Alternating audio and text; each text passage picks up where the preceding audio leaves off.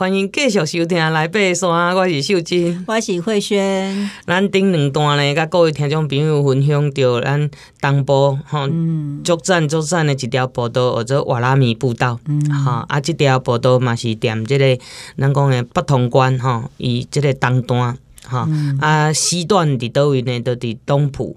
嗯、啊，两边拢有温泉啦。哎，对对对。啊，你哈踮 东部去西，西部洗温泉，踮西部来东部洗温泉，看倒一种温泉较好。对对对。哎，啊，这条步道吼，咱有讲着吼，讲着野生动物这件代志。嗯。哦，因为啊，这条步道吼非常的原始。嗯。好，所以讲吼。伊个遮个，咱头拄仔讲个啊，蚂蟥啦，吼、嗯，一寡啥蜜蜂啦，啥物，足侪足侪诶生物吼，拢伫诶即段内底，都是因为伊个生态丰富，所以才有足侪多样性嘛。啊、嗯，所以咱尽量吼，诶，国家公园嘛是伫诶遮吼，诶，尽量呼吁讲吼，毋通带。吼，宠物入去，吼，毋通带咱吼平常时啊，哈，咱家猫家狗入去，嘿，因为因为吼安尼破坏生态环境无打紧，传染病啦，嗯。啊来野生动物足歹的哦，吼，伊伊毋是讲伊毋是讲会主动攻击你，可是你若看到狗仔的时阵，伊伊会甲你当做甲伊有威胁嘛，对吧？啊，所以这部分。有可能来攻击你的，对这些猫猫狗狗，对，就做危险的啊。对对，人身安全跟一些保育的这方面的议题，嗯、对，都是一个问题啦。嘿，所以真的是不要带呃自己的家里的宠物进去这个国家公园或者是一些生态保护区。是，因为哈，咱有保有这么多样性的啊自然生态哈，都爱大家来。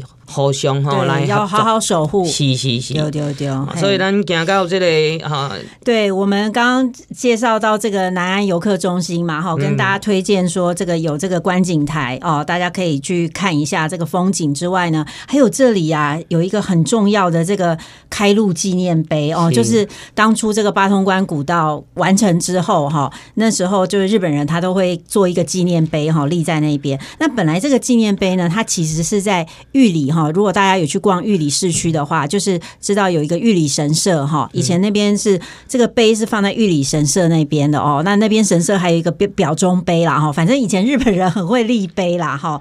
对，那后来呢，这个碑呢，就是因为后来战后啊哈，这个就呃就有一些人对对日本人遗留下来的一些东西哈都不是很满意，而且那时候后来政府也有一些就是清除的规定啦哈，所以后来这个碑就流落到不知道到哪里去了。哈，那那很妙的是呢，是那时候因为这个杨南俊老师哈，跟这个徐如林老师，他们有在帮国家公园做一些那个呃，就是古调的研究哈，就是八通关，他们本来是做清朝，后来日治时代也一起做了，对。然后那时候呢，因为他们一定会看到很多旧照片嘛，那一定会发现说，哎，这旧照片里面明明有一个开路纪念碑啊，那这个碑，对啊，到底到哪里哈？这个都是我们常常会关心的。所以后来很妙哦，在呃，好像我。记得是民国七十七年的二月哈，那时候好像徐如林老师有跟我分享，就是刚过完年啊，过完年之后，然后他们就接到通报说，呃，在一个土地公庙附近呢，就是他们有这个水郡哈，有这个水沟，然后他那个当地的居民就说，记得看到这个水沟上面有一个。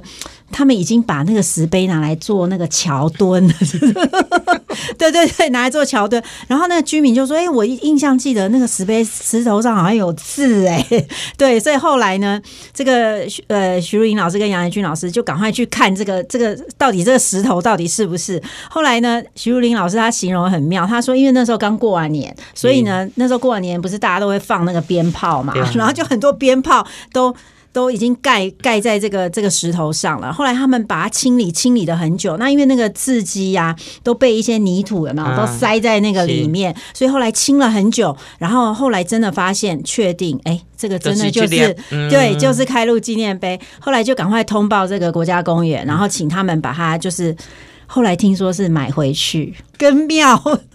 好像花了二十万，然后把它买回去。可是买回去呢，好像也没有马上摆出来，先放在仓库。然后后来是杨南俊老师他们就说。应该把它放出来哈，放在这个路口，让大家去认识这个这个这这段路的历史哦。对，那所以后来呢，就是现在我们看到，就是在呃观景台附近呢，就有一个一一个石碑哦，那上面就有注明它呃有多少人参与啊哈，花了多少钱，然后这条路有多长哦，就把它写的很清楚。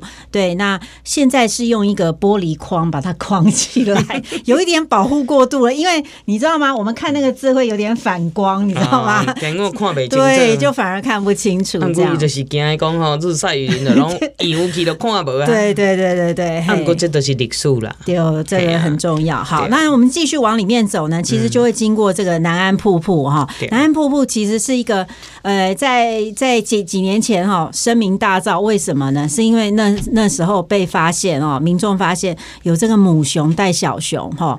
就在那边出没哈，那那个小熊其实当当时到现场已经看到只剩小熊在了，母熊已经不见了哈，所以这个小熊呢，就是那时候呃是一个身体有点微弱的状态，然后后来黄美秀老师就是。把它做一些处理哈，后来也做了这个野放哈，所以这个新闻那时候呃也也热了一阵子，而且呢那时候也吸引很多民众去围观哦。但是其实这个是比较不好的状态，所以后来公路也有暂时就是封起来了这样子。对，好，那我们再往下走呢，其实就有一个鹿鸣吊桥哈，鹿鸣吊桥其实这个吊桥其实以前。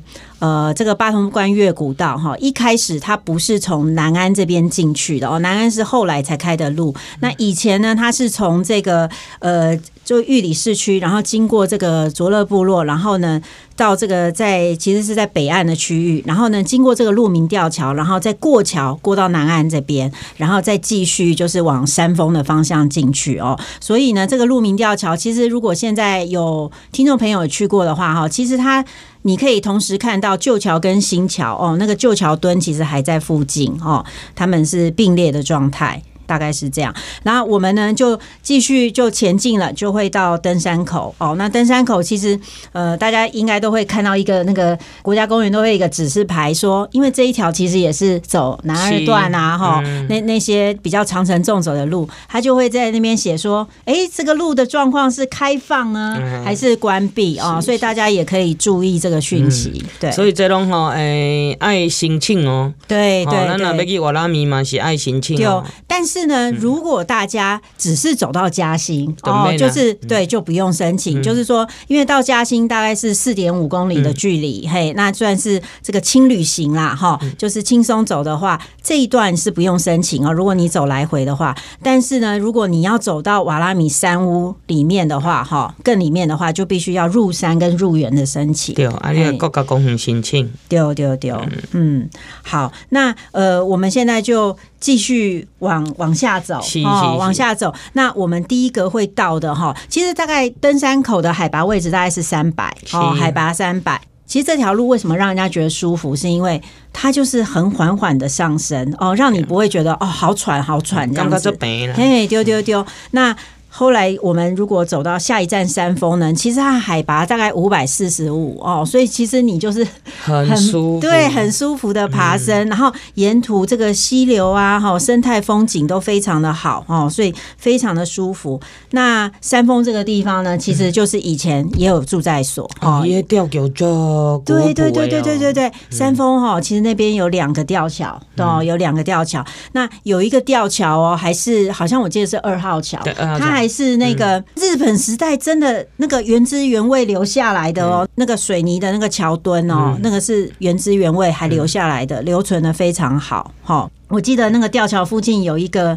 有一个座椅啦，哎、嗯，座椅，所以我们常常会坐在那边休息，然后呢，看着对面的山啊，听着溪流的声音，嗯，然后呢，那旁边也有一个瀑布，哎，有一个山峰瀑布，瀑布嗯，对对。对，嗯。那现在山峰住在所其实是看不到遗迹了啦，嘿，它就是国家公园就把它弄成一个很大的一个一个像。一个广场这样子，嘿，已经看不到什么遗迹了。它有一些咱讲的这个生态导览的，嘿，丢丢场所，丢，我和民众好徛的所在，好坐的所在啊。嘿，拢有，因为要听解说哈，哎，较方便。嗯，丢丢丢，哎，好，那我们再继续往下走呢，就要往嘉兴这个这个方向哈、嗯。那其实你到嘉兴之前呢，我不知道大家有没有印象，有经过一个。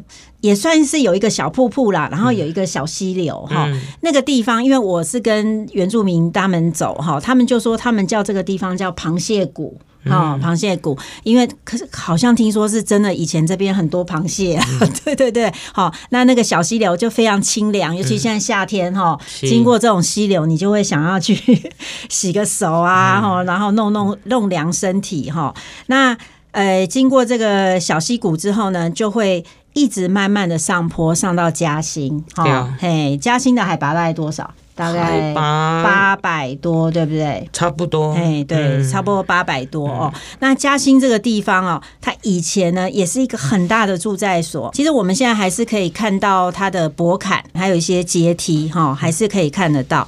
然后呢，嘉兴这个附近呢，它其实哎就有一个厕所哦，然后有一个凉亭，所以大家通常都会在这边做大休息啦，哈、嗯，或者是差不多走到这边大概都中午了啦。之前可以露营。呢，对。他这边有可以有营地，嗯，对，有营地，因为它这边有厕所，其实也很方便，对，然后。我最记得它这边有一个防熊箱。嗯，嘿，对，有一个铁做的防熊箱。啊，我曾经去拉拉看哦，哎，真的是有相当的重量，就是因为这样子熊才不会去去去打开，嘿，才不会去掀这样，嘿，因为要吹家嘛，特别是冬天的时阵吼，这熊吼，伊拢会落来较下骹，因为山顶冷嘛，伊会落来较下骹的所在，对，哦，爱找家啊，所以啊，咱的咱早这样。食物吼，爱洗的，丢丢丢，嘿，所以嘉兴通常这个地方就是大家会比较会是做一个比较长休息的地方哈。那为什么？这个嘉兴哈，其实很妙，他他这个原住民哈，叫这个地方叫该姓哈。那这个改姓的意思哈，在在布农语是饭的意思，是饭的意思。那为什么会叫这个地方叫饭呢？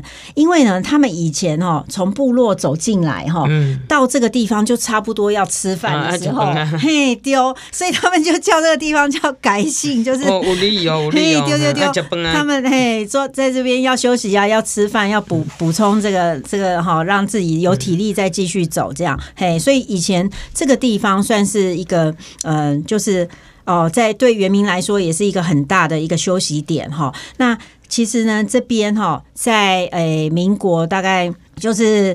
二零一八年那个二零一七年的时候，哈，其实花莲县文化局他们有把这里的一些家屋，哈，因为嘉兴以前是一个很大的那个旧聚落，哈，对，那他们有把其中的一个家屋呢做这个再造历史现场啊，哈，就是把它重新再修复的这个工作。